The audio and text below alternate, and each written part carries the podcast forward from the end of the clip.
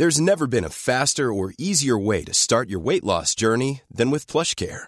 PlushCare accepts most insurance plans and gives you online access to board-certified physicians who can prescribe FDA-approved weight loss medications like Wigovi and Zepbound for those who qualify. Take charge of your health and speak with a board-certified physician about a weight loss plan that's right for you. Get started today at plushcare.com slash weight loss. That's plushcare.com slash weight loss. La defensa de los abogados David Gómez Arnau, Juan Araujo y César González afirma que las acusaciones en su contra son una venganza política del fiscal general de la República, Alejandro Gertz Manero, en contra de Julio Scherer, el ex consejero jurídico de la presidencia de la República. Agustín Acosta es defensor del abogado David Gómez Arnau. Agustín, ¿cómo está? Buenos días. Hace, hace tiempo que no conversamos. Es correcto, don Sergio. Me da mucho gusto saludarlo. Buenos días, buenos días, Lupita. Hola, ¿qué tal, Agustín? Qué gusto. Buenos días. Agustín, cuéntenos eh, eh, exactamente estas acusaciones. Hey, it's Ryan Reynolds, and I'm here with Keith, co-star of my upcoming film, If, only in theaters May 17th. Do you want to tell people the big news? All right, I'll do it. Sign up now and you'll get unlimited for $15 a month in six months of Paramount Plus Essential Plan on us. Mintmobile.com slash switch. Upfront payment of $45 equivalent to $15 per month. Unlimited over 40 gigabytes per month. Face lower speeds. Videos at 480p. Active Mint customers by 531.24 get six months of Paramount Plus Essential Plan. Auto renews after six months. Offer ends May 31st, 2024. Separate Paramount Plus registration required. Terms and conditions apply if rated PG. ¿Por qué, ¿Por qué están señalando que son una venganza política? Mire, eso es un tema que se comenta a nivel de columnas políticas y todo esto. Eh, y, se ha mencionado mucho. Yo, prefiero comentarle una cosa muy muy clara. Yo tengo muy bien, un expediente, yo tengo un expediente enfrente, un expediente que nos hicieron, nos descubrieron, ese es el, el término que ahora se utiliza, que, proviene de la forma también del, derecho anglosajón, del discovery. Nos descubrieron un expediente hace un par de semanas, estuvimos desde desde el, desde diciembre, desde el año pasado, se viene manejando en medios a, nivel de trascendidos que hay un expediente contra estos abogados que tiene que ver con el consejero jurídico eh, y también se nos notificó, bueno, se les notificó a ellos eh, a mediados de, diciembre que iban a ser convocados a una audiencia eh, judicial. Se pidió eh, entonces, porque es el derecho, que se les dejara ver, que, se les, no se les dejara ver, que se les diera una copia del expediente y pasamos un mes y medio en un juego de que no nos querían entregar el expediente. Ya fue entregado y cuál es nuestra sorpresa o cuál es mi sorpresa es que es un expediente realmente muy débil, una investigación que no es una investigación, es una investigación que se compone de las declaraciones de la familia Collado, de los de, Juan Ramón Collado, sus hijos y su hermana, eh, y del director jurídico de Caja Libertad, y un expediente que realmente es muy débil. Eh, por ese motivo lo que sí puedo afirmar es que es un expediente que no refleja una investigación seria, que no refleja un, trabajo eh, ministerial encaminado a buscar, a descubrir un delito, sino más bien a acusar eh, apresuradamente. Las motivaciones de eso, pues, pues los, dejo para la política. Lo que, lo que vamos a tener que exponer el próximo martes es que, y tenemos todavía falta un punto, falta que el Ministerio Público nos exponga en la, en la audiencia inicial cómo pretende encuadrar, qué, qué, encuadramiento jurídico da a, estos hechos. Entonces, eh, David, pidió, David pidió dinero, eh, eh, extorsionó, es porque son los señalamientos que se están haciendo, ¿no? Que podrían llevarlo a 40 años de cárcel, que es lo que está pidiendo la, la fiscalía.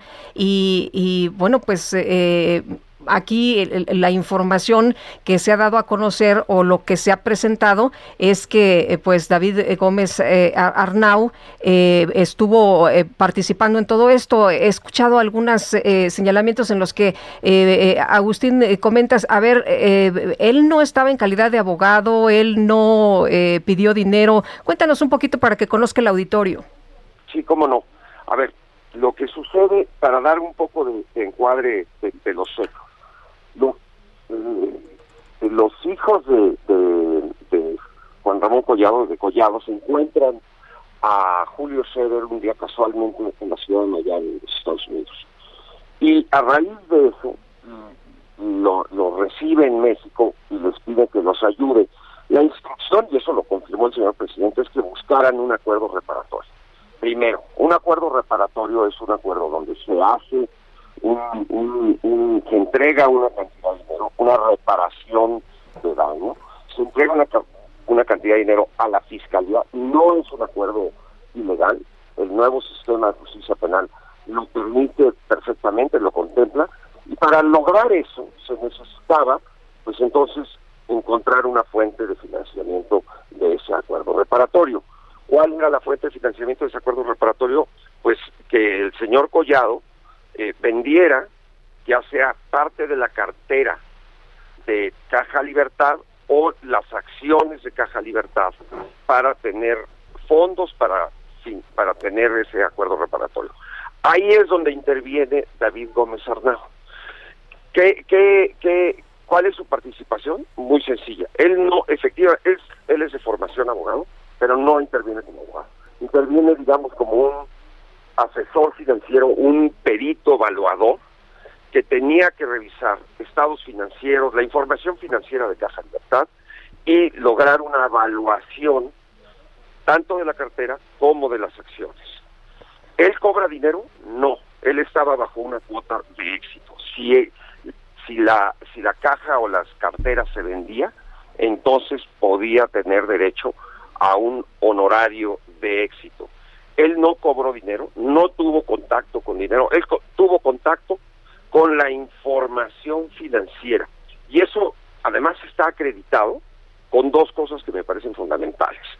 Uno, un convenio de, confidencialidad que firman eh, Caja Libertad y él y la familia Collado, donde él recibe eh, la información financiera y una larguísima correspondencia electrónica, es decir, de correos, de correos y de, y de mensajes de WhatsApp, donde van comentando la, la, la información que le transmiten. Incluso en una de esas conversaciones, el director jurídico le dice, oye, ¿y por qué no piensas en analizar más cartera?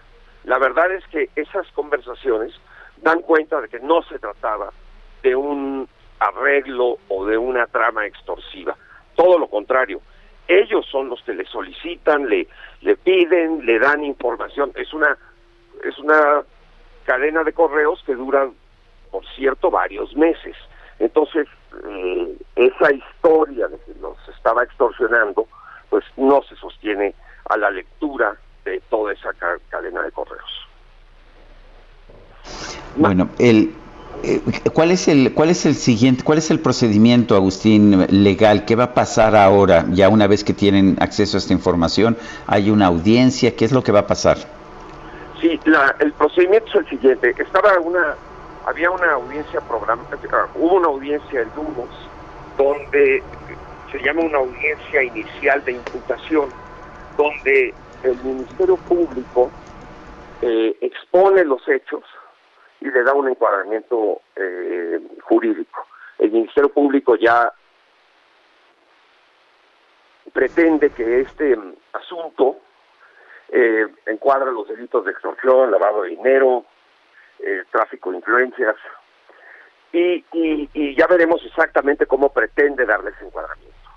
En esa audiencia no se pudo celebrar porque precisamente el, el Ministerio Público estuvo reteniendo y no quiso si me permiten la expresión, soltar el expediente, entonces parte de los abogados no estaba preparado. Entonces se pidió un diferimiento. El diferimiento generó que el juez el juez señaló el próximo martes 8 a la una de la tarde.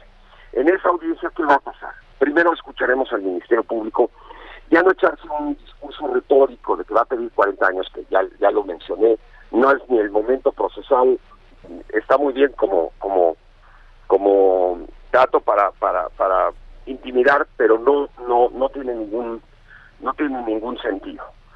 Y vamos a escuchar la acusación y ahí tendremos una opción, contestarla directamente y, y, y, y, hacer lo que se llama el debate de vinculación, porque lo que él va a solicitar es que el Ministerio Público solicitar que nuestros eh, clientes sean vinculados al proceso y nosotros vamos a pedir la no vinculación. ¿Esto es de manera presencial? ¿Tienen que ir? Sí, y yo lo di, ya lo dije varias veces. Eh, David Gómez Arnao estará estará puntual en esa cita, por supuesto que, que, irá, y yo creo que los otros coacusados también, por supuesto que irán. Agustín, eh, supongo que, que no está en esta pues en esta este pliego de acusaciones de la fiscalía parece que no está Julio Scherer, ¿estoy en lo correcto? Es correcto. Julio Scherer no, no está acusado, no hay ningún cargo contra Julio Scherer. Bueno, pues yo quiero agradecerte, Agustín Acosta, defensor de, del abogado David Gómez Arnau, el haber conversado con nosotros. Hago aclaraciones de interés, siempre es bueno saberlo. Agustín y yo, pues hemos hablado, yo creo que por lo menos desde hace 20 años, ¿no? Cuando has tenido casos importantes, hemos conversado, a veces en privado, a veces en público, Ah, y, debo agradecer siempre que nos hayas explicado los temas legales de manera tan puntual. Muchísimas gracias, Sergio Lupita. Les mando un saludo y estaremos en, contacto. Claro que sí, muchas gracias. Muy buenos días. Bueno, pues estaremos atentos el próximo martes 8.